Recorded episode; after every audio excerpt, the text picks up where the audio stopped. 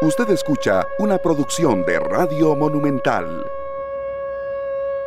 Son las 3 de la tarde con 43 minutos. Muy buenas tardes, bienvenidos. Eh, de verdad eh, es un gusto para Sergio Castro, Glenn Montero en la cabina de controles y un servidor Esteban Arones Parigi iniciar una nueva semana de trabajo acá en Radio Monumental, la radio de Costa Rica, eh, acá en esta tarde muy complacidos de abrir estos micrófonos en una semana que, bueno, luce eh, trascendental en muchos aspectos, eh, tanto en, así es, muchísimas gracias a Glenn por el, eh, la información muy relativa y también muy pertinente para las personas que nos siguen en Facebook Live, porque hoy estamos en el perfil Canal 2 de Costa Rica.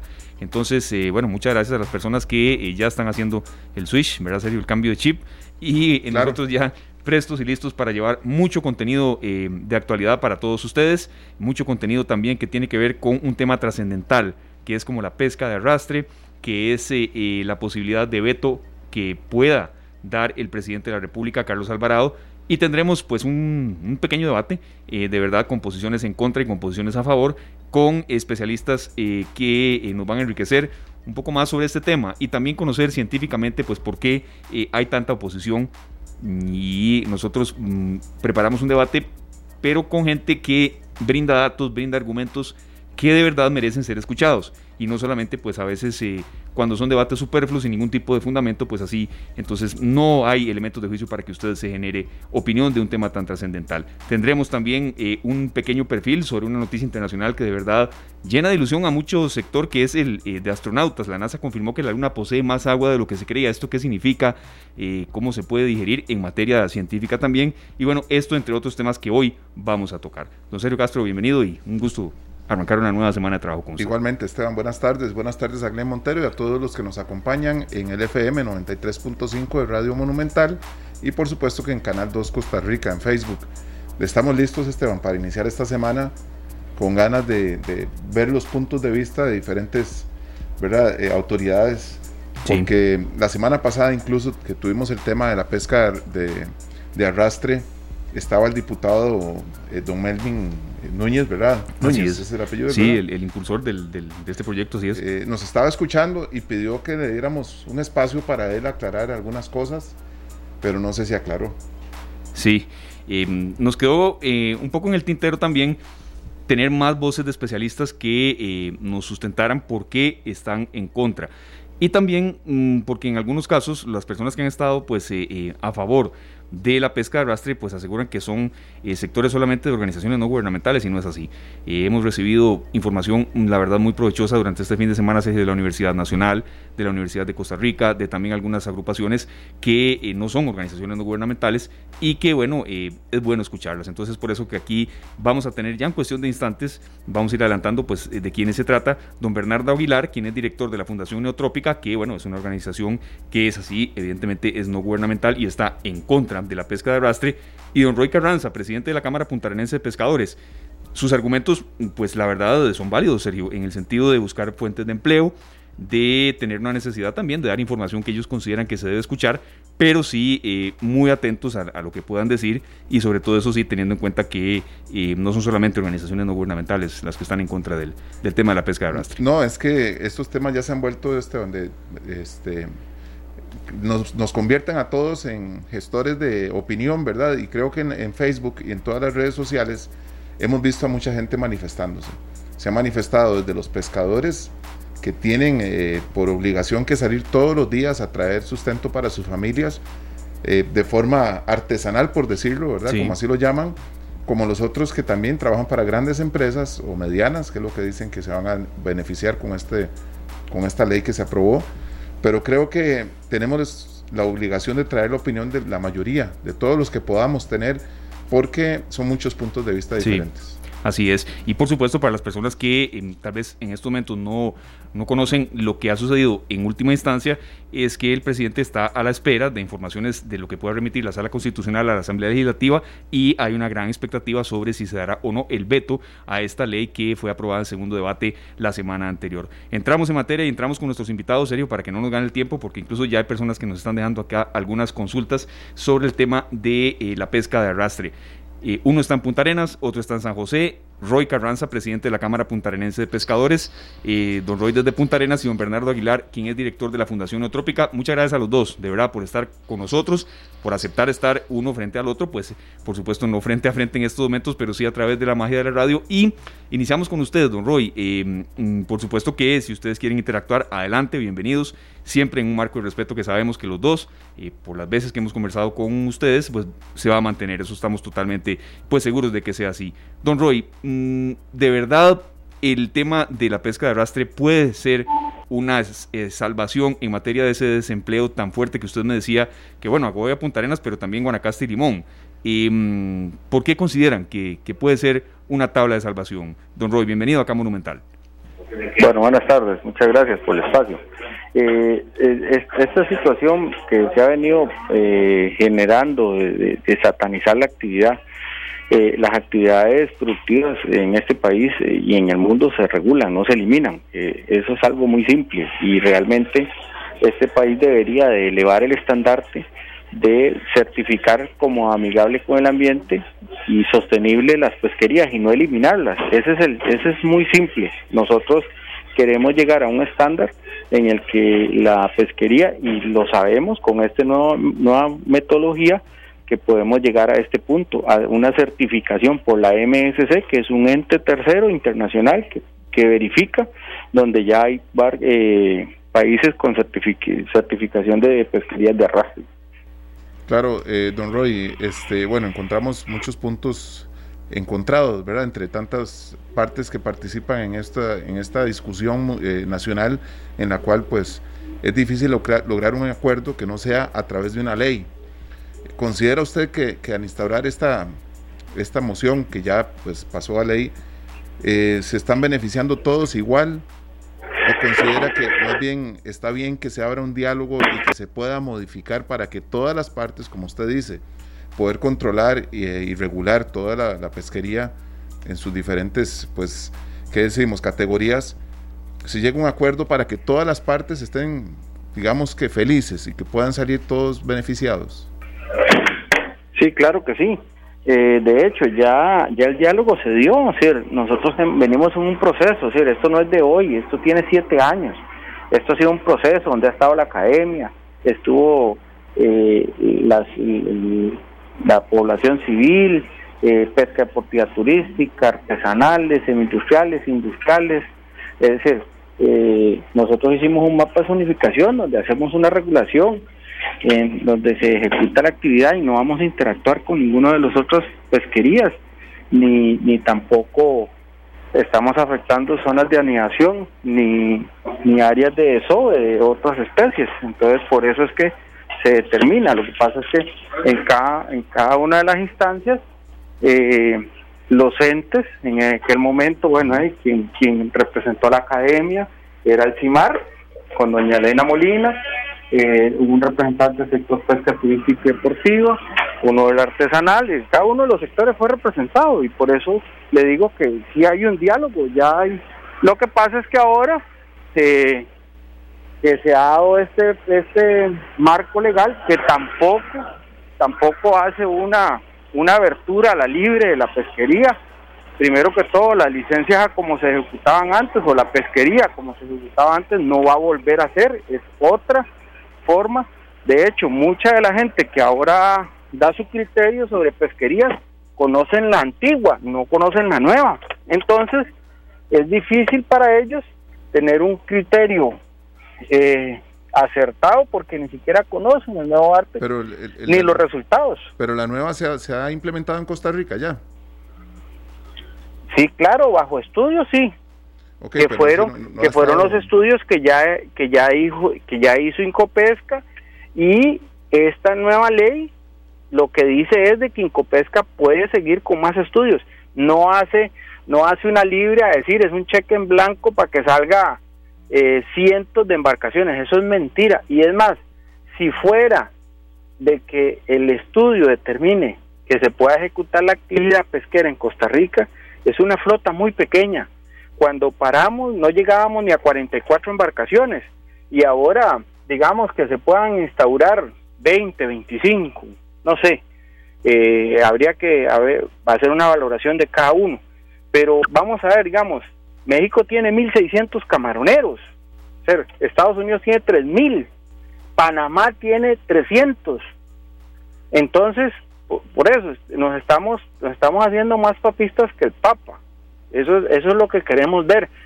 Y tenemos tenemos el suficiente conocimiento para poder ejecutar una actividad sostenible certificado por un por un tercero ni siquiera ni, ni siquiera porque mucha gente menosprecia la posición de, de las de los entes institucionales. Bueno hey, nos vamos a certificar con un tercero internacional.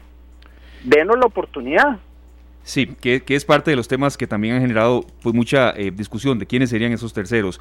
No se nos vaya, Roy, por supuesto, porque eh, por supuesto que tiene usted también eh, más chance de dar sus argumentos. Don Bernardo Aguilar, director de Fundación Otrópica, una de las tantas organizaciones que están en contra de la pesca de arrastre. gracias por estar con nosotros, don Bernardo, y conocer un poco la relación de costo-beneficio. sabemos todos el tema del desempleo, don Bernardo, que con pandemia se ha agudizado pero hay una grave afectación que con muchos estudios científicos, con mucho sustento académico, pues eh, se menciona que puede generar en los ecosistemas costeros.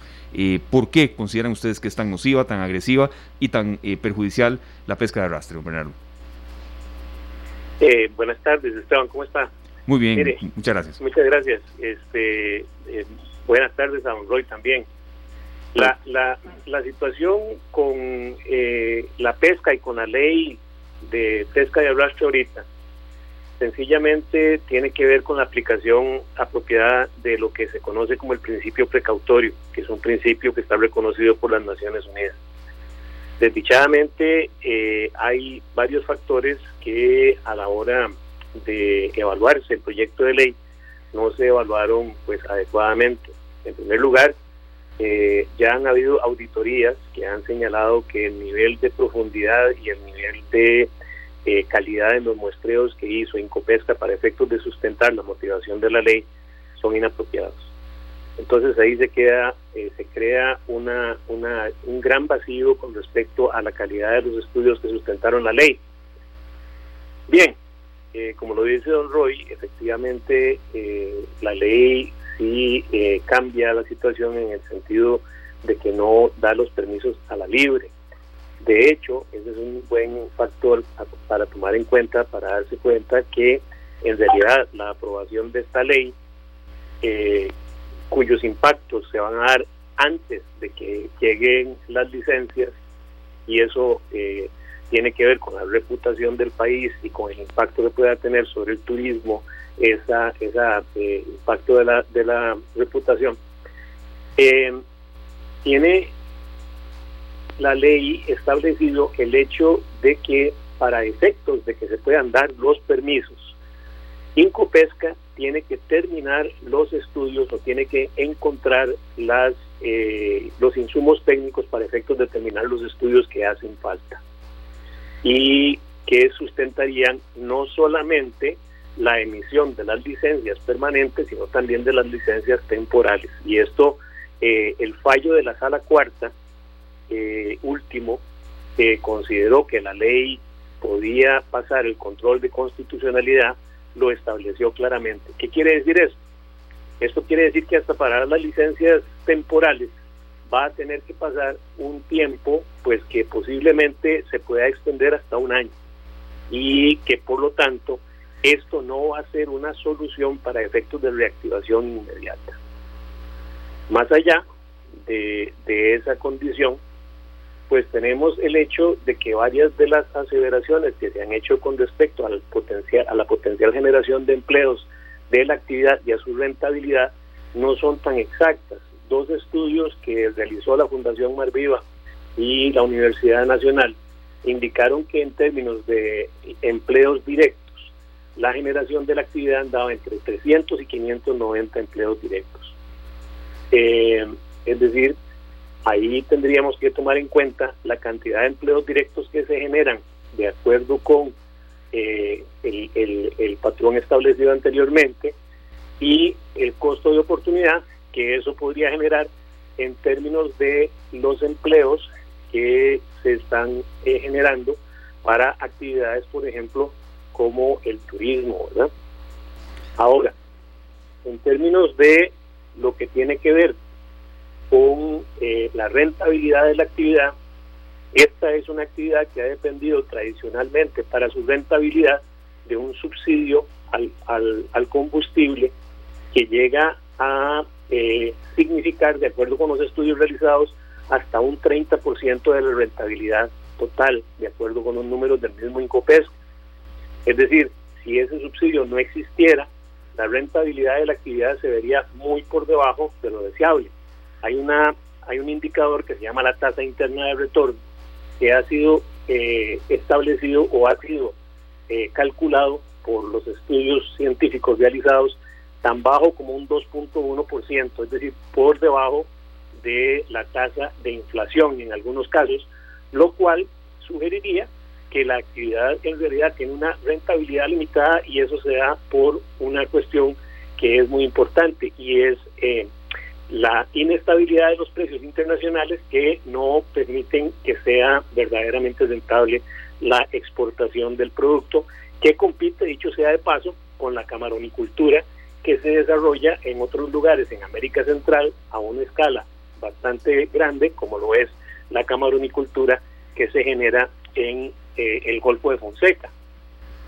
Eh, entonces, más allá, digamos, de, del argumento económico, también hay que tomar en cuenta el hecho de que en Costa Rica carecemos de estudios lo suficientemente fuertes como para eh, determinar la existencia exacta de camarones que hay en el Golfo de Nicoya, que es donde se realiza más que nada la actividad. Y uno de los problemas que tenemos precisamente es que eh, se ha detectado que buena parte del camarón que se está sacando en las pesquerías es un camarón juvenil de una talla eh, menor que, que indica el hecho de que eh, se está sobrepescando en el Golfo. Don Bernardo, y digamos, partiendo del hecho de que, bueno, esta, este tipo de pesca ustedes no lo aceptan, ¿cuál sería la sugerencia que tienen ustedes para que estas grandes empresas o medianas empresas que se verían beneficiadas con esta ley puedan suplir eh, la pesca de arrastre por otro método que ustedes consideren que les puede generar buenos dividendos sin exponer otras especies marinas? Bueno, no, es que lo que pasa es que en estos momentos el, el, el, el, el elemento en el cual se centró eh, la discusión en estos días es en las redes, las redes de, de, de, de extracción y la forma en que manejan la fauna asociada. Pero las redes no solamente tienen impacto sobre la fauna asociada, sino que levantan el suelo marino en su totalidad, teniendo impactos sobre otros elementos importantes que tienen que eh, tomarse en cuenta y pues que, que también generan un impacto ambiental que es sustancial. Yo creo, yo creo que el problema que tiene el, el, el país y la región, eh, en específico la región del Pacífico Central con respecto a estos empleos, tiene que enfocarlo hacia buscar cómo eh, suple el producto, el, camarón en este caso, en una forma más sostenible. Y yo creo que en estos momentos hay ejemplos, por ejemplo, en la provincia de Guanacaste, que podrían tomarse para efectos de hablar de una acuicultura eh, con prácticas más sostenibles, ¿verdad? Que se podría desarrollar y que podría efectivamente eh, suplir el camarón que necesita el país. Asimismo, una de las actividades que es muy rentable hoy en día es precisamente las diferentes eh, eh, formas de turismo azul. el país tiene una capacidad instalada muy grande para el turismo, para las actividades turísticas y tenemos casos de pescadores que incluso en otras regiones del país, como lo es la península de Osa o el Golfo Dulce, han transformado su actividad solamente de la pesca a una pesca combinada con, eh, ¿cómo se llama?, con actividades turísticas que es altamente rentable y que, pues, en, en efecto ha ayudado a generar no solamente la fuente más grande de ingresos por exportación del país, ¿verdad?, como lo es el, turismo, sino que también eh, contribuye más o menos con un 5% del Producto Interno Bruto. En eh, los registros históricos del país, la contribución de la pesca del camarón eh, en esta versión contribuye con menos de un medio por ciento de eh, la estadística macroeconómica que estaba yo citando hace un momento. Entonces, alternativas, alternativas las hay y tienen que ser abrazadas. Hay un problema eh, importante con el hecho de que los camaroneros tienen sus barcos y efectivamente eso es algo en lo cual el país tiene que trabajar para ver cómo, cómo hacemos para efectos de que eh, ellos no tengan una pérdida total y que puedan pues orientarse hacia actividades que vayan con un modelo eh, adecuado y pues que, que, que, pueda eh, darles algún ingreso económico. Sí, don Bernardo, tenemos una consulta ahí para usted también, pero queremos retomar con don Roy Carranza, repetimos, presidente de la Cámara Puntarenense de Pescadores, a favor de eh, la ley de pesca de arrastre, don Bernardo Aguilar, dirección, director de la Fundación Neotrópica, que representa también a otro gran grupo de personas y de organizaciones que están en contra, pidiendo el veto de, este, eh, de esta ley. Eh, Don Roy, mm, usted representa a la Cámara Puntarenense de Pescadores, pero por acá nosotros tenemos una lista de verdad muy amplia de asociaciones de pescadores que piden el veto. Y les cito por lo menos unas 3, 4, porque no podemos extendernos mucho. Asociación Local de Pescadores Artesanales de Colorado, la Asociación Red del Golfo, Asociación Local de Pescadores de Puerto de San Pablo y también, entre muchos otros, la Asociación de Pescadores Artesanales de Puerto Jesús, la Playa Sámara y la de Guiones de Garza. Guiones Garza. Em, don Roy, mm, ¿qué eh, balance tuvieron ustedes con todos estos pescadores también? Porque, bueno, todos dependen del mar. Em, ¿Cómo toman ustedes que haya tantas asociaciones de pescadores que también con argumentos pues están en contra, verdad? Ok, vamos a ver. Eh, bueno, primero que todo, el compañero está que tiene un criterio eh, eh, en contra del tema de la pesca de camarón, lo dejó muy claro. este proyecto de ley lo que hace es hacer más investigación. No nos están dando ni siquiera la oportunidad de demostrar si es viable o no es viable. No sé cuál será el temor en el fondo de permitirlo, pero bueno, vamos a ver. Eh, es en primera instancia. Segundo, esas asociaciones que usted me acaba de nombrar, eh, yo el día de hoy en la mañana le pasé la regulación existente del Incopesca donde hay un mapa de zonificación. Y esas zonas que usted me acaba de decir, esas asociaciones, curiosamente no interactuamos en ningún momento la pesca de camarón no se ejecuta ni en el Golfo Nicoya ni en el Golfo Dulce. Entonces, qué curioso, una asociación de pescadores de Puerto Pochote, donde de Puerto Pochote a donde un camaronero puede faenar, hay casi 50 kilómetros. Entonces, es bastante difícil llegar a comprender por qué una asociación de este tipo da un criterio que está en contra simplemente porque hay una organización no gubernamental radical que tiene proyectos con ellos y que le solicitan que saquen este comunicado, porque nosotros no interactuamos ni ahora ni desde hace muchos años con este tipo de pesquerías. Entonces es curioso cómo una persona, cómo te vas a quejar de un vecino, pero tu vecino vive en San José y vos vivís en Punta Arenas, ¿cómo te vas a quejar de él? Las ventanas de la Contraloría de la República me estorban y yo vivo en Punta Arenas, es ilógico. ser ¿Cómo ese tipo de personas hablan de esta forma y emiten documentos de que se oponen? Entonces es totalmente eh, muy, muy, muy, muy raro, ¿verdad? Don Roy, eh, señor. Adelante, adelante, por favor.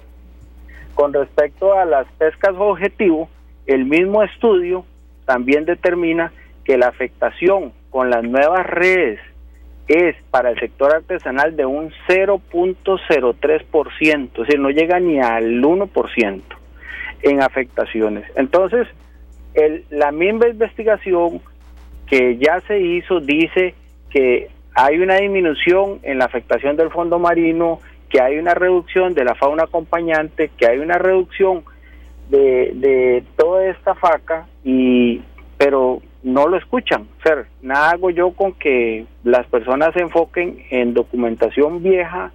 Estamos en el siglo XXI, ser modernicémonos. No estamos en el tiempo de prohibir pesquerías, de prohibir actividades lucrativas. Lo que tenemos que hacer es regularlas. Denos la oportunidad, nos están cercenando nuestro derecho a poder investigar. Nos están, eh, digamos que es un método de racismo, porque nuestra cultura es pesquera, no están respetando nuestra cultura. Claro. Es de generación tras generación hemos tenido nuestra cultura pesquera. y resulta ser que gente de la gran área metropolitana viene a decirnos que no podemos ejecutar nuestra cultura, porque respetan la cultura indígena y no quieren respetar la cultura pesquera. Una consulta, este, bueno, yo pienso que las cámaras sí son eh, de puertos, ¿verdad? No, no, tal vez no estén en los golfos, pero sí son, por supuesto, que son camaroneros y demás. Eh, ¿Usted ve alguna solución pronta teniendo un acercamiento con diferentes cámaras a lo largo del Pacífico y del Atlántico, en donde puedan llegar a un acuerdo eh, y puedan aclarar todo esto? Pues usted me dice que tienen siete años y que ya se habían hecho todas las, ya han conversado lo que era necesario, a veces parece que no, ¿verdad? El que representa este proyecto de ley o lo presenta en la Asamblea Legislativa nos hace unos comentarios en donde yo no sé qué tenía que ver las ratas de, de un sembradío de arroz con las tortugas. O sea, yo creo que hubo una confusión a la hora de explicarse, pero habrá una posibilidad que ustedes, que son los que se tienen que respetar entre sí, puedan llegar a un acuerdo en donde con dibujos eh, y todo lo que ustedes necesiten hacer para ponerlo de una forma, digamos que a veces nosotros necesitamos que nos hagan dibujos para entender mejor, en la que todo el mundo pueda comprender que el beneficio es para el país, que el beneficio es para los pueblos que se encuentran cerca de los puertos y que no hay un perjuicio. ¿Eso se puede lograr? Sí, claro que sí, sí se puede lograr, pero, pero ¿cómo hago yo para que yo poder demostrarle a usted de que voy a hacer mi trabajo bien si no me, no me lo permite. Es decir, esta ley simplemente es un marco jurídico que se necesita en el país porque hay un pronunciamiento de la sala que dice que no lo puedo hacer y que si cumplo con ciertos parámetros, yo ya fui a la sala constitucional y la sala dijo que sí, sí lo puede hacer, sí puede hacer investigación. Ya fui a la Asamblea Legislativa y la Asamblea Legislativa ya se aprobó en segundo debate. pero el sector radical en contra dice que aún así, teniendo el aval de, de estos dos poderes de la República, aún así ellos quieren pasar por encima y decir, y nos están cercenando, decir, nos, nos están nos están tratando como leprosos. Pues no. no nosotros tenemos el derecho a demostrar, denos la oportunidad de poder decirles a la ciencia, al sector ambiental, si se puede ejecutar.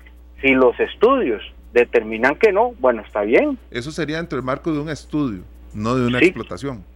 Es correcto, es que la ley lo que dice es estudio, lo que pasa es que distorsiona la información, distorsiona, hay gente que no se lee los proyectos de ley, gente que no se lee la investigación y entonces simplemente dan criterios y criterios y criterios, pero pero es que no es la realidad, hay que sí. leer, hay que instruirse. No lo entiendo, don Roy, pero sí, sí sentimos que hay organizaciones de verdad muy respetadas, con, mucho, mucha trayectoria, que, que de verdad lo ha leído, pero también han argumentado. Don Bernardo, ¿por qué no hay eh, una forma posible de realizar pesca de arrastre sostenible? Porque esa es una consulta clave que han hecho, que nos, nos formularon en, en, la preparación de este debate, eh, que mm, aclarar eh, por qué no existe una posibilidad de, de realizar pesca de arrastre que sea sostenible porque eh, es uno de los puntos que muchas organizaciones ambientales, pero también académicas, lo defienden, lo respaldan.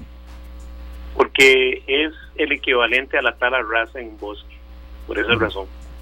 Este, usted puede hacer perfectamente manejo natural del bosque, puede seleccionar árboles, eh, pero eso no es tan fácil cuando usted lo que está utilizando es un sistema de, de, de, captura del producto que requiere de revolver el fondo. Eh, y eso es por la naturaleza misma de los camarones, que, que, ahí es donde habitan, ¿verdad? cerca del fondo, porque de ahí se alimentan. Este, yo creo que, que efectivamente lo que dice don Roy es muy importante, es decir, eh, sí eh, es necesario que la gente conozca más a fondo el proyecto, eh, sin embargo, las dudas que existen con respecto al proyecto no se superan conociéndolo más.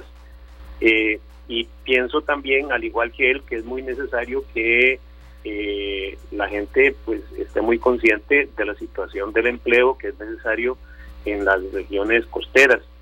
La alusión que hace don eh, Roy respecto a organizaciones del Valle Central, pues no nos cabe a nosotros, pues nosotros tenemos 35 años de estar trabajando en generar empleo sostenible en la península de Osa, entre otros lugares. Y pues conocemos precisamente esas realidades. Eh, el, el, el, problema de la, del arrastre está en el arrastre mismo. Es decir, usted eh, para efectos de llamar al arrastre sostenible no puede llamarlo sostenible, tiene que llamarlo tal vez arrastre de menor impacto, igual que a la minería eh, de oro a cielo abierto. son actividades que por su naturaleza van a tener siempre un impacto sustancial. En el caso de eh, lo que resolvió la sala cuarta, efectivamente la sala cuarta eh, dio instrucciones de que la ley para efectos de poder implementarse tendría que desarrollar los estudios que validaran el otorgamiento de permisos. Vea, yo le garantizo a usted dos cosas. Número uno, el hecho de que esos permisos van a ser recurridos precisamente por eh, la falta de estudios adecuados. Y número dos, eh, también el hecho de que en Costa Rica, al igual que con la minería, no tenemos una institucionalidad que esté adecuadamente fortalecida para efectos de poder desarrollar eh, el, el, el, proceso de manejo que requeriría una ley como esta. No solamente eh, está la junta directiva de Incopesca dominada por el sector pesquero, sino que también este, carece de los recursos adecuados para efectos de hacer cumplir cualquier zonificación que se establezca en una ley para efectos de poder implementar esta ley o cualquier ley que quisiera hacer una, eh, digamos, una, una eh, pesca de arrastre de menor impacto y muy controlada, habría que hacer una reforma institucional sustancial que eh, hoy en día, en un ambiente fiscal de recorte de gastos, se hace imposible. Entonces, esa es otra de las razones por las cuales la letra de la ley se convertiría en algo imposible de aplicar y pues eh, terminaríamos con la posibilidad de poner en riesgo el, el, conjunto de ecosistemas de las costas costarricenses. Sí, don Bernardo y, y, don Roy, les agradecemos de verdad mucho. Queremos una, una, reflexión final también basada en lo que nos dijo acá en los micrófonos de esta tarde en Radio Monumental el diputado de Restauración Nacional, Belvin Núñez, impulsor de eh, pues este proyecto de ley que ya es ley. Eh, mm, él usa algunas eh, comparaciones que de verdad generaron mucha controversia y queríamos que los dos se refieran pues a ellas. Sin más demora, Ustedes las van a escuchar con todo el audio pertinente y también eh, luego una reflexión de cierre eh, para cada uno, agradeciéndoles de verdad los argumentos, el respeto, pero también eh, haber externado sus posiciones, incluso con datos. Adelante, don Glenn. Esta tarde. Don Melvin, una consulta con respecto a los a, todo lo que podría eventualmente venir en la, en la red. ¿Hay algo de lo que llega en esas redes que, esté vivo, que pueda regresar al mar, que se pueda regresar al mar estando vivo, o todo lo que llega como peces y demás, los que queden en la red, ya cuando llegan no hay nada que hacer. Yo tengo algo que decir en cuanto a eso. Eh, las personas hoy están preocupadas por las especies que se, que se pueden morir en esa red, pero déjeme decirle que toda causa de producción genera impacto ambiental. Cada vez que van a sembrar arroz, se mueren ratas, se mueren especies porque aran el lugar, lo, fumigan, le echan fertilizantes, de todo, y nadie dijo nada.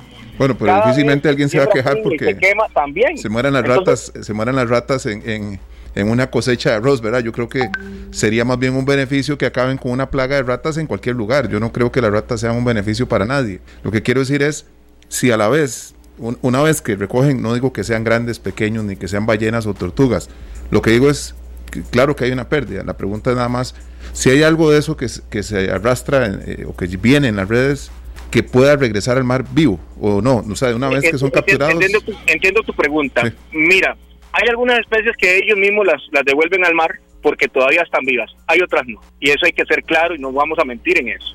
Y digo esto porque el mismo eh, eh, arte de palangre, yo he visto, yo he visto a pescadores cuando hay una especie que mordió el anzuelo, porque no es una pesca selectiva, y está vivo y lo, zafan y lo tiran. Y yo he pedido esos videos y me regocijo que el pescador tenga esa conciencia, tanto artesanales como eh, eh, palangreros y también los de camarón. Estoy seguro que ellos no quieren eh, realmente tener, es, es, es, es una pesca que no es el propósito de ellos. Esta tarde. Claro que sí, don Bernardo. ¿Qué, qué opinión le merece a usted este comentario? Bueno, en realidad no sé, en general la respuesta que nos da un Melvin. Bueno, yo, yo, yo creo que al igual que o sea, yo estoy de acuerdo con, con, el, con el diputado en el sentido de que no hay una actividad que tenga cero impactos, ¿verdad? Eh, desde que somos seres humanos tenemos algún tipo de impactos y todas las especies tienen algún tipo de impacto sobre el ambiente. Lo, lo que no es aceptable es pensar que no podemos evolucionar hacia formas sostenibles de hacerlo, ¿no? Y yo creo que la prueba de ello es que gradualmente el mundo está dejando de utilizar los combustibles fósiles y estamos caminando hacia la utilización de combustibles renovables. Eso es una, eso es una verdad que, que pues eh, eh, ha tardado en llegar, pero que está llegando. Igualmente nuestro país tiene un, ejemplo muy bueno en eh, dos espacios. El primero de ellos es el espacio del cultivo del café. El cultivo del café es un cultivo que ha logrado mediante la introducción de elementos como la sombra, eh, las coberturas vegetales, eh, el eh, manejo de métodos más sostenibles de secado al sol y otra serie de factores, ha logrado no solamente mantener su productividad, sino que también ha logrado mantener su posición como una actividad pues eh, significativa para la generación de riqueza del país. Y yo creo que lo mismo pasó eh, en términos del turismo. El país poco a poco ha unido el turismo de sol y playa de alto, de alta masa, y hoy en día tenemos un turismo de mayor valor agregado que está muy eh, dependiente de que el país mantenga su reputación y sus ecosistemas viables. Entonces yo pienso que, que, todas las actividades, incluyendo las actividades pesqueras, tienen que evolucionar hacia esa dirección y que, y que haciéndolo así, pues no solamente vamos a aumentar la posibilidad de generar empleos adecuados, sino que también a generar mayor valor agregado precisamente por el hecho de que tenemos eh, mejores condiciones ambientales. Don Roy, desde Punta Arenas, Roy Carranza, presidente de la Cámara Puntarense de Pescadores, su reflexión sobre esas palabras del, diputado Núñez. Bueno, eh, como lo dice el compañero, todas las actividades lucrativas en algún momento generan un impacto. Bueno, el tema camarón, claro y conciso. Eh, no sé si el compañero lo sabía, eh, pero hay un oficio del Incopesca que determina que la actividad de pesca de camarón solo se va a ejecutar en un 3% de la zona económica exclusiva. Eso quiere decir que va a quedar un 97% para que se resguarde y su preservación. Entonces, si será sostenible el aprovechamiento solo en un 3% del mar de Costa Rica y el 97% para su conservación. Entonces, son cosas, es un balance. Él hizo la, la observación del tema del café. Simplemente es, seamos honestos, démosle la oportunidad que la gente en Costa Rica se desarrolle. Me está, me está crucificando porque dice que la institucionalidad de este país no es capaz Mm, yo creo que no, no, no es justo, no es justo que, que me limite mi, mi cultura, me, me mande a, a, a, sembrar chayotes o papas porque no puedo seguir con mi cultura pesquera porque simplemente la institucionalidad es mala o no hay un presupuesto. Es decir, creo que no es, no es de recibo que, que me que me juzgue de esa forma, deme la oportunidad de poder demostrarlo. Si hacemos los estudios y determina que no es viable, con todo el respeto, pero es que los números al día de hoy, los nuevos, no dicen eso. Por eso es que esta iniciativa ha tenido tanto auge, ha tenido apoyo de 28 diputados de la República que determinaron que sí era viable y por eso es que hay que hacer un balance entre el aprovechamiento de los recursos y el medio ambiente. el más interesado en proteger el medio ambiente y el ecosistema es el pescador porque vive de él no una persona, no un ente. Él, él pensó que yo lo estaba atacando cuando le dije que una ONG en, en, la gran área metropolitana. No, no era él.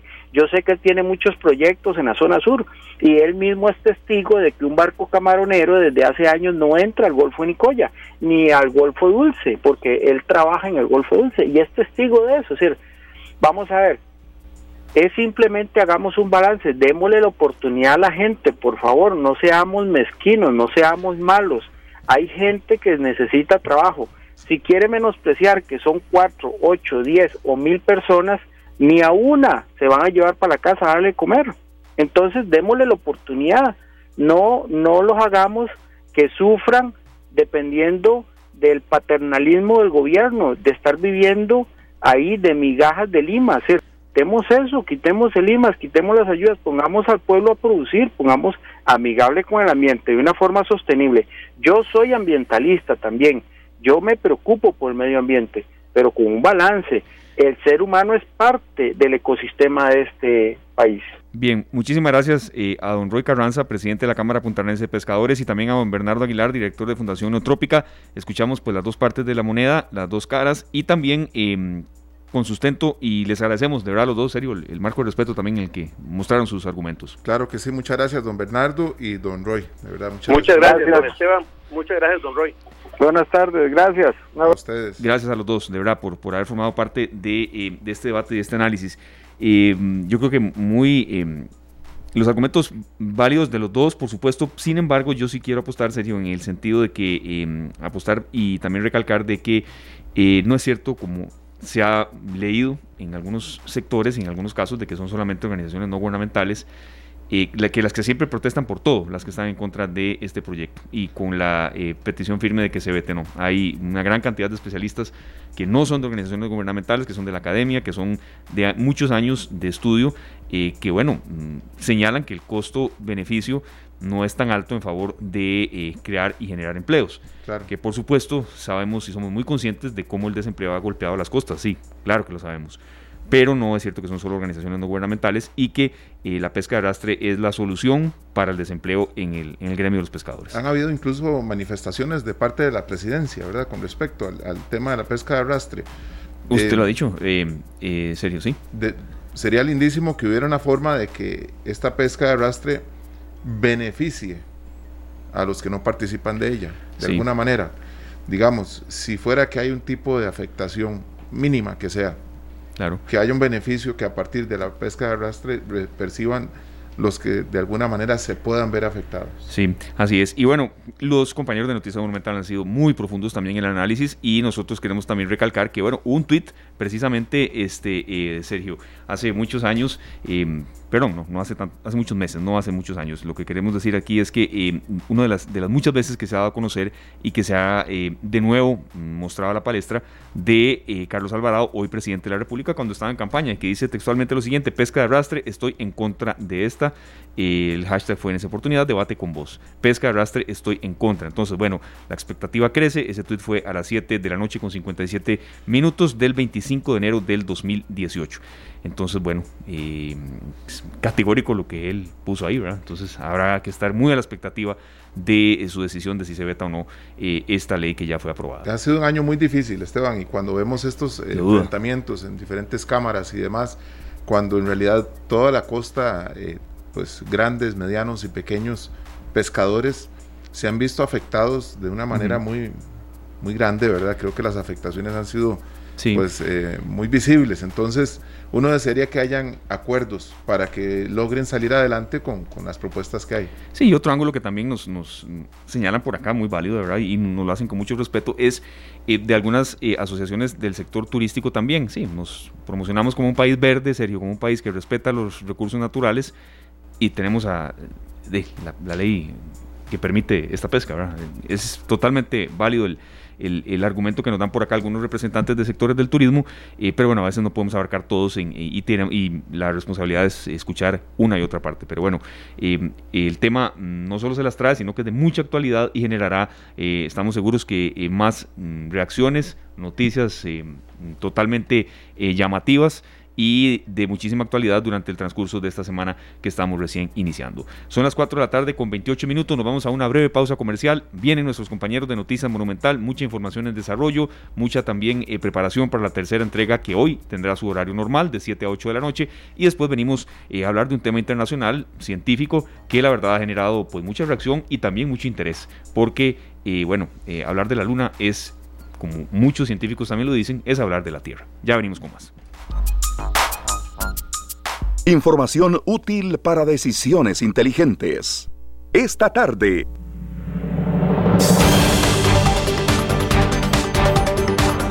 Son las 4 de la tarde con 33 minutos, hora propicia para ir con un avance de nuestros compañeros de Noticias Monumental. Hoy en la voz de don Fernando Muñoz. Fernando, las disculpas por los minutos ahí que, que nos demoramos en la hora habitual, pero hay un debate acá sobre el tema de la ley de pesca de arrastre que se las trae. Es un tema de muchísima actualidad y bueno, eh, sé que usted comprenderá ahí un poco el, retraso que hubo, pero había posiciones encontradas, sustentadas, pero que creo que la gente eh, debía escuchar. Don Fernando, bienvenido.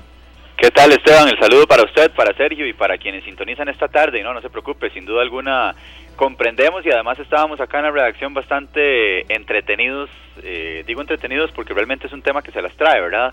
Así que estábamos muy atentos a lo que estaban manifestando eh, distintas partes en este debate que ustedes tenían con un representante de la Cámara de Pescadores y también otro del sector ambientalista.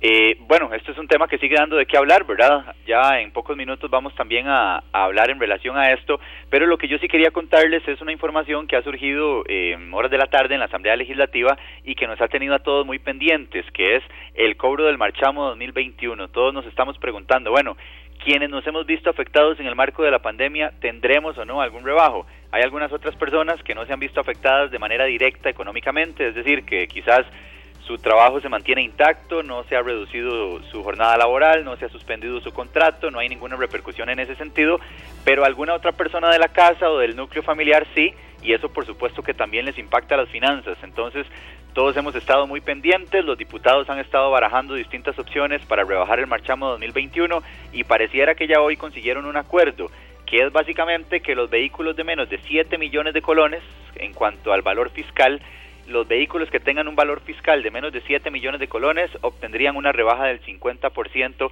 en el marchamo 2021. Anteriormente se estaban discutiendo dos topes distintos. Uno era de 20 millones de colones, que era lo que proponía el Partido Liberación Nacional, y otro era de 4,2 millones de colones, que era lo que estaba proponiendo el Partido Acción Ciudadana. Entonces, eh, bueno, prácticamente se da una discusión, ¿verdad? Un estira y encoge y al final este sería el monto, el de los 7 millones de colones, que estaría partiendo para una rebaja del 50%. Eso sí, hay vehículos que tienen valores mayores y que aún así también tendrían algún beneficio. Por ejemplo, los vehículos con un valor fiscal de entre 7 millones de colones y 10 millones de colones tendrían una disminución del 25% en el derecho de circulación para el próximo año. Pero mejor dejemos que sea el diputado Roberto Thompson de Liberación Nacional quien nos explique cuáles son las opciones que en este momento suenan más fuerte y que podrían ya entonces discutirse en la Asamblea Legislativa el día de mañana. Esta tarde. El acuerdo, eh, en principio, en los porcentajes sería eh, de, en los vehículos eh, de 0 a 7 millones de colones iría un rebajo del 50% sobre el impuesto a la propiedad de vehículos, de 7 millones a 10 millones del 25% y de 10 millones a 15 millones del este 15%. Eh, evidentemente eso no aplicaría en los casos de bucetas y vagonetas eh, y otros que constituyen instrumentos de, trabajo y incluiríamos el rebajo siempre del 30% en las tarifas que paga el servicio de transporte público a, tanto al ARECEP como al CTP. Esta tarde Ahí estaba la información por parte del diputado liberacionista Roberto Thompson. También los motociclistas han estado muy pendientes de si habrá o no un rebajo en el marchamo 2021. Incluso han ya propiciado distintas acciones para presionar a la SUGES, al Instituto Nacional de Seguros. Lo que están manejando en este momento los diputados es que se les exonere del impuesto al valor agregado, el IVA, y pues el porcentaje de exoneración todavía no está tan claro.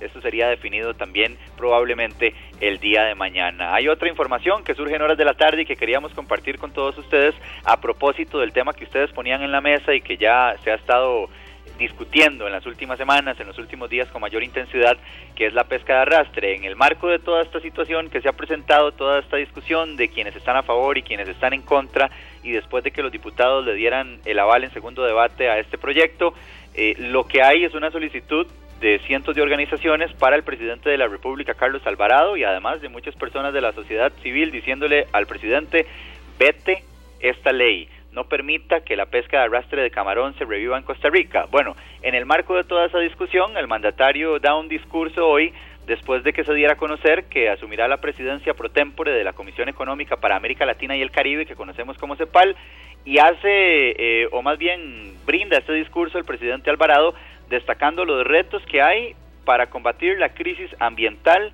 y económica que enfrentan las naciones. Vamos a escuchar un extracto de este discurso en el que el mandatario deja bastante clara la instancia a combatir la crisis ambiental. Esta tarde. Los derechos procesales ambientales no solo son éticamente deseables, sino que también aseguran mejores y más legítimas decisiones y orientan las inversiones públicas y privadas hacia la sostenibilidad ambiental. Esto es importante porque las graves fracturas que desangran el tejido de nuestras sociedades y nuestro entorno natural nos demuestran que tal ansiado retorno a la normalidad no puede significar regresar a la situación preexistente. Reconstruir mejor implica reconstruir con igualdad. Nuestra respuesta a los retos actuales debe responder a las tres crisis estructurales que plantea la CEPAL. La crisis de la desigualdad, la crisis económica y la crisis ambiental. Esta tarde.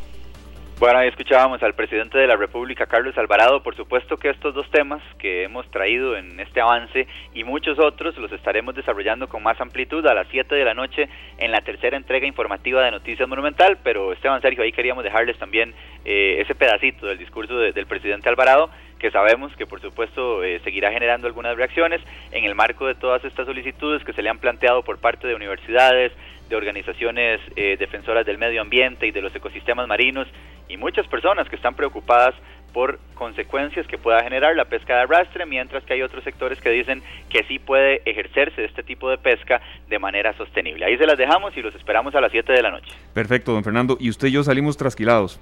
Le voy a decir rápidamente por qué. Cuénteme. Las sanciones ya, ya, ya con solo esa palabra ya me, me, captó un poco la idea. Las sanciones por todas las expulsiones que hubo el fin de semana. Bueno, por supuesto que, que es de interés. Las vamos a ver rápidamente, don Fernando. Bernal, Bernal Alfaro, tres partidos de suspensión. Jürgen Montenegro, dos partidos de suspensión. Brian Ruiz, dos partidos de suspensión. Nos vamos al lado herediano, yo sé que a usted le interesa mucho. Shane Brown, tres partidos. John Jairo Ruiz, tres partidos. Jafet Soto, un partido de suspensión. Y Oscar Esteban Granados, un partido de suspensión. Así que usted creo que se va a tener que poner los tacos mañana.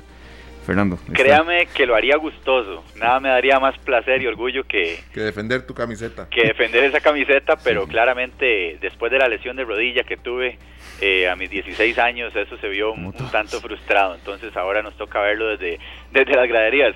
Lo que yo sí, lo que yo sí le iba a decir, eh, les iba a decir Esteban y Sergio, es que a mí me parece que queda mucho más diezmado, aunque en este caso diezmado no es el, el término más correcto, porque estamos hablando de, de, muchas expulsiones, pero yo creo que sí queda más perjudicado Herediano que, que Alajuelense, ¿verdad? Sí, coincido eh, Incluso Herediano, pues que por primera vez va a utilizar el Estadio Nacional como eh, su casa en, en este torneo porque ya no ya no jugará más en el en el Cutimonje, no no le beneficiaba esa cancha al Herediano según su técnico Jafet Soto, entonces lo hará ante San Carlos en el Estadio Nacional y este nada más Esteban, yo creo que sí sí hubo una diferencia ahí que los dos equipos terminaron jugando con ocho. Sin embargo, Alajuelense perdió en casa y Herediano logró igualar un 2 a 0 en los últimos minutos y de visita en una cancha complicadísima. ¿Le parece si vamos a la pausa, Fernando? Bueno, usted manda. Gracias, Fernando, siempre. Eso es como cuando uno le dice a los hijos, no, no jueguen de manos. Muchas gracias, Fernando, de verdad, por el avance y también, bueno, por complementar aquí esta información que sabemos que a la gente le interesa. Son las sanciones eh, de una jornada que estuvo eh, de pasada por rojo, ¿verdad? En materia de, de expulsiones. Fernando, muchas gracias. Gracias a ustedes y nos oímos a las 7 de la noche en la tercera entrega de Noticias Monumental. Así es, hoy va de 7 a 8 de la noche y bueno, las personas que nos, que nos piden rápidamente repetirlas, aunque será una noticia que se generará, eh, por supuesto, con muchas reacciones y también se reiterará. En el lado de Liga Deportiva La Jolense, Bernard Alfaro, tres partidos de suspensión, Jürgens Montenegro, dos partidos, Brian Ruiz, capitán de Liga Deportiva La Jolense, dos partidos de suspensión. En Heredia, Shane Brown, tres partidos. John Jairo Ruiz, tres partidos. Jafet Soto, un partido. Y Oscar Esteban Granados, un partido de suspensión. Por supuesto que ampliación en los espacios deportivos acá en Monumental, la radio de Costa Rica. A las 4 con 42 minutos nos vamos a la pausa. Y al volver, bueno, la NASA confirmó que la Luna tiene más agua de lo que se creía. Puede haber más misiones de astronautas. Esto lo facilitará. Un especialista nos va a ilustrar un poco más el panorama de esta información internacional acá en Monumental. Ya venimos con más. Información útil para decisiones inteligentes. Esta tarde.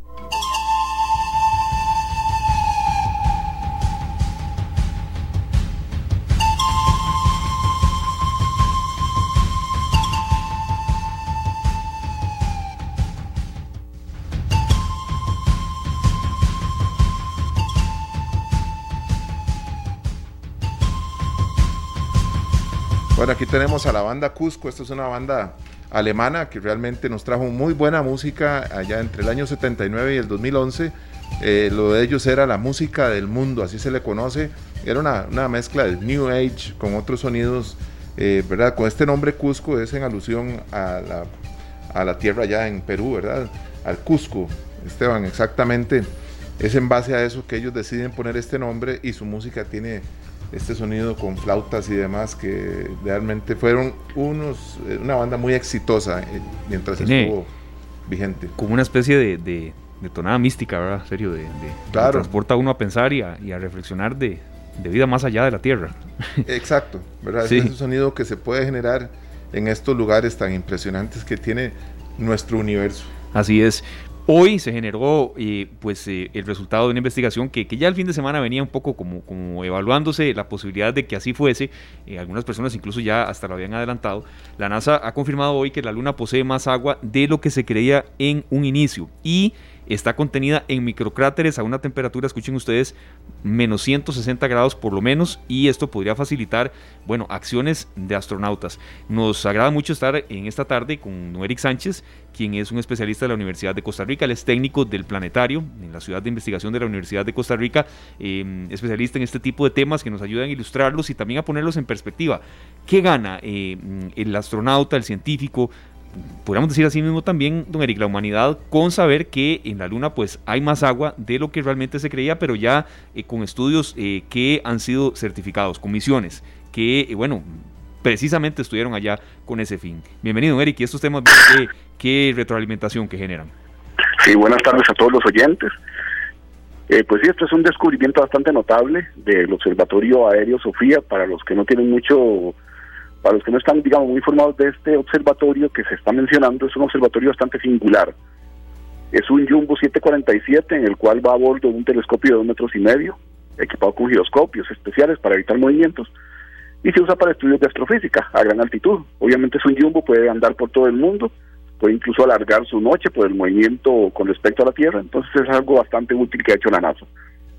Ahora bien, lo que se descubrió en algunos cráteres en una zona conocida como Clavius de la Luna, fue agua, por decirlo así, atrapada, agua en forma molecular atrapada en el suelo lunar. Se descubrió por técnicas de observación infrarroja con ese telescopio y algunos otros observatorios. Y esto pues es un paso más positivo hacia la, podría ser un paso positivo hacia la futura colonización de la Luna, que es lo que está en mente. Como es nuestro objeto más cercano y ya fue la humanidad de la Luna, pues se puede hacer una base lunar permanente en algún momento. Y ya se podría pensar incluso en extraer agua del suelo lunar. Recuerden que que se observó también la presencia de agua en cráteres en el polo sur de la Luna, cráteres en donde nunca da el sol, entonces el agua puede estar a temperaturas muy bajas. Esta otra agua que se encontró es en forma molecular en el suelo lunar, debajo del suelo de la Luna, a temperaturas muy bajas posiblemente, y fue observada por técnicas, como dije antes, de observación infrarroja por este telescopio del Observatorio Sofía.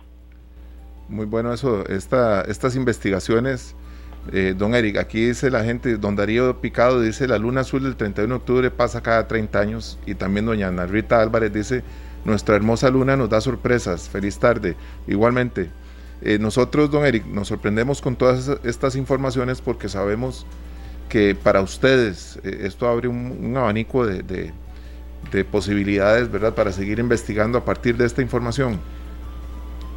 Eh, sí, de hecho esto es un paso más en la investigación lunar, o sea, como se están mejorando los instrumentos, todo esto que se está descubriendo ahora es en parte gracias a la mejoría en la instrumentación.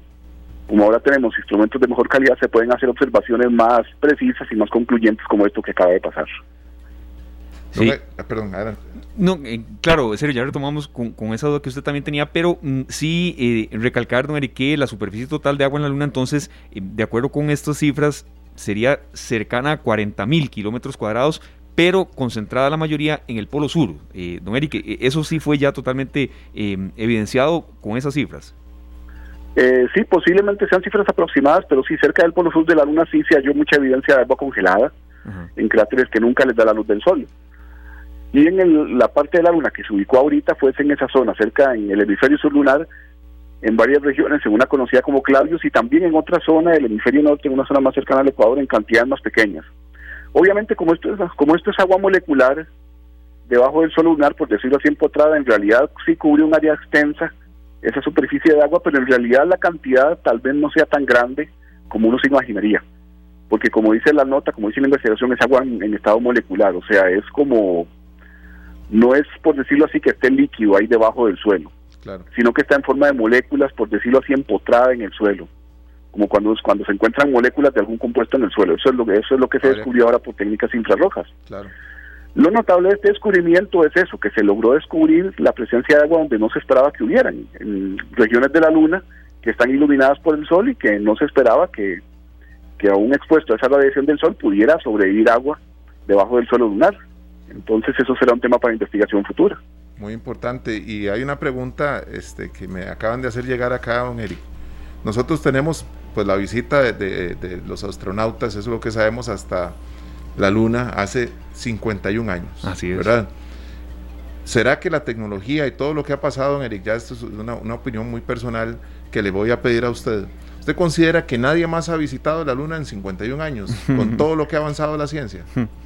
No, no se ha avanzado y eso sí, la razón es bastante sencilla, aunque uno piense que sí, que con la tecnología actual sería más fácil pero es que hay que ver el contexto en el cual fueron las misiones a la Luna. Fue un contexto militar de una guerra, de la Guerra Fría entre Estados Unidos y la Unión Soviética.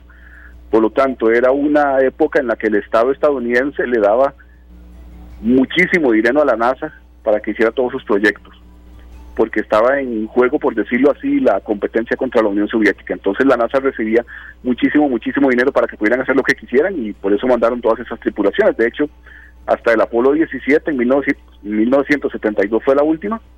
Y ya como se cumplió el objetivo de la misión, pues ya no iban a seguir, por decirlo así, gastando dinero en eso y lo comenzaron a dedicar a otras cosas.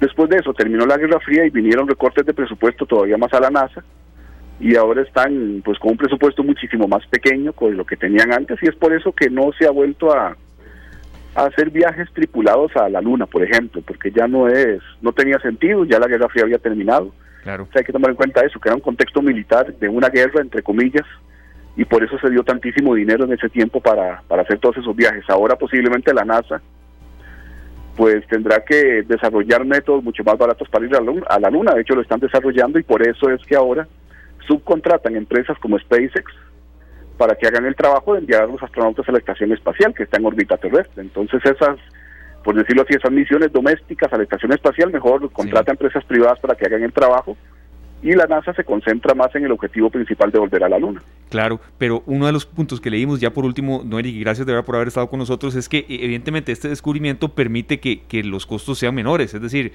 no habrá que llevar agua desde la superficie de la Tierra, lo cual evidentemente es mucho más eh, costoso, ¿no, Eric? Pues sí, en este caso sí, aunque también la producción de agua en el espacio, aunque no lo creas, es bastante fácil, es, no es tan complicado como uno piensa. De hecho, por ejemplo, mucha del agua de la Estación Espacial Internacional, del agua que usan, se produce incluso a partir de la orina de los mismos astronautas. Con técnicas de purificación bastante sofisticadas se separa el agua y se puede volver a utilizar. Entonces, pues como ven, en realidad producir agua en el espacio tampoco, al menos para, para tripulaciones pequeñas, no es algo tan difícil. Claro. Ya sí será un reto cuando sea para, para grupos grandes, en el espacio, en la luna o en una base. Ahí sí habrá que desarrollar métodos para producir agua. Recordemos que el agua es, es H2O, es hidrógeno y oxígeno. Y pues eso se podrá producir en algún momento de manera sintetizada, de alguna forma. Perfecto. Eh, bueno, esperemos que pronto tengamos más noticias de la luna y tal vez para antes del 31 podemos recibirlo a usted también, claro. otra vez para hablar de la luna azul, me parece. Ah, bueno, sí, la luna azul, la luna que cae precisamente en noche de Halloween, ahora el 31. Así es. Bastante interesante, y un sábado por la noche para terminarla de hacer. Imagínate, sí, el viernes podríamos tener a América. Por supuesto, Eric, podemos tener un, segmento también con usted o con otros especialistas también de, allá, de la zona de la, de la UCR, que sabemos que, que a pesar de que ha habido pandemia y distanciamiento, la labor de investigación de ustedes no se ha cerrado y por supuesto han explotado mil y un maneras virtuales que, que recibimos información mucho de, de la Oficina de Divulgación de la, de la Universidad de Costa Rica, por cierto. Muy amable, don Eric, muchas gracias, de verdad. Bueno, ok, muchas gracias más bien a ustedes por preferirnos. Perfecto. siempre, siempre aquí atentos a, a todo lo que nos puedan aportar. este Sí, son temas de verdad que, que generan mucho interés, pero también, bueno, es que es, eh, una información trascendental y, no es eh, menor, ¿verdad? Que, que haya eh, habido evidencia de que hay más agua en la luna de lo que se creía. Nos vamos, son las 4 de la tarde con 57 minutos. Muchísimas gracias a los compañeros de Canal 2 por el soporte técnico, a Glen Montero en la cabina de controles y a todos ustedes, de verdad, por haber, bueno, tenido esos comentarios sobre la labor que desarrollamos hoy. Sería un debate, mm, nos parece de altura, con argumentos y también con eh, mucho seguimiento que hay que darle durante el transcurso de esta semana sobre el tema de la pesca de arrastre. Por supuesto, Esteban, nos despedimos con una canción de los Beatles, una canción de 1969 del álbum Abbey Road. Esta es una canción pues eh, que tiene que ver con los peces y los caballitos y demás en el mar y principalmente esto es en el jardín de los pulpos. Esa es una de las canciones de los Beatles que a mucha gente de verdad le, mueve fibras, ¿en serio? Claro que sí, ojalá que el mar nos genere cada vez más paz que la necesitamos mucho en este 2020. Muchísimas gracias por haber estado con nosotros. Pelando el ojo y a las 7 en punto la tercera emisión de Noticias Monumental. No le cambie, la compañía Monumental. Este programa fue una producción de Radio Monumental.